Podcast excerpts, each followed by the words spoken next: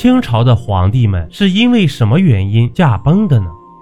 爱新觉罗氏在清朝是权力的顶端，他们享有最好的医疗条件，但生老病死在所难免。接下来，我们就来盘点一下清朝权力最顶端的人物是因何驾崩的。清太祖努尔哈赤，严格来说，这努尔哈赤不算是清朝的皇帝。他只能算是后金的大汗，不过他是大清帝国的奠基人。努尔哈赤迁都沈阳后，开始向明朝发起进攻，被袁崇焕阻于宁远城下，并被红衣大炮击中，后又身患独居，多次复发后身亡。清太宗皇太极，皇太极是用情之人，在他五十岁时，最宠爱的宸妃不幸去世。这皇太极过度悲伤，身体也随之迅速衰弱。两年后，猝死于盛京后宫。清成宗多尔衮，这严格来讲，多尔衮在生前并未当过皇帝。他两次竞选皇位都以失败告终。努尔哈赤驾崩时输给了皇太极，皇太极驾崩时被豪格牵制，最后成全了顺治帝。他退了一步，成为了摄政王。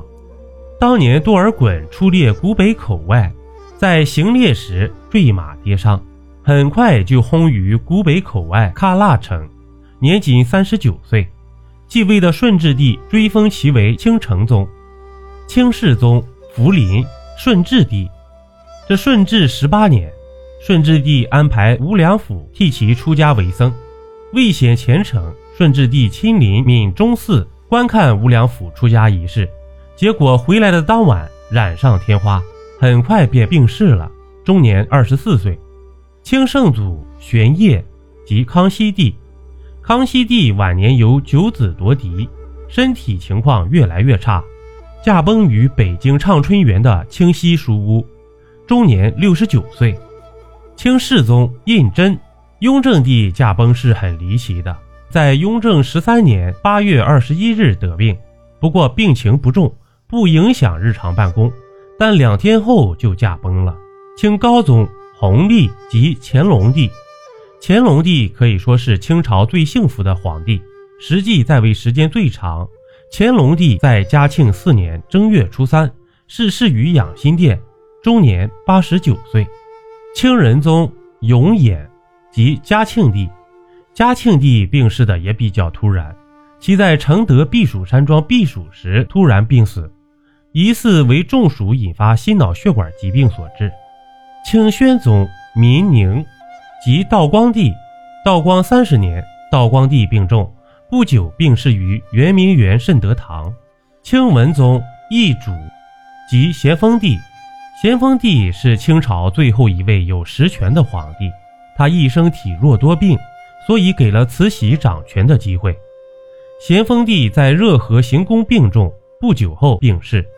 大清帝国的权力开始逐步交到了慈禧的手上。清穆宗载淳即同治帝，同治帝与顺治帝死因相同，皆因染上天花不治而亡，年仅十九岁。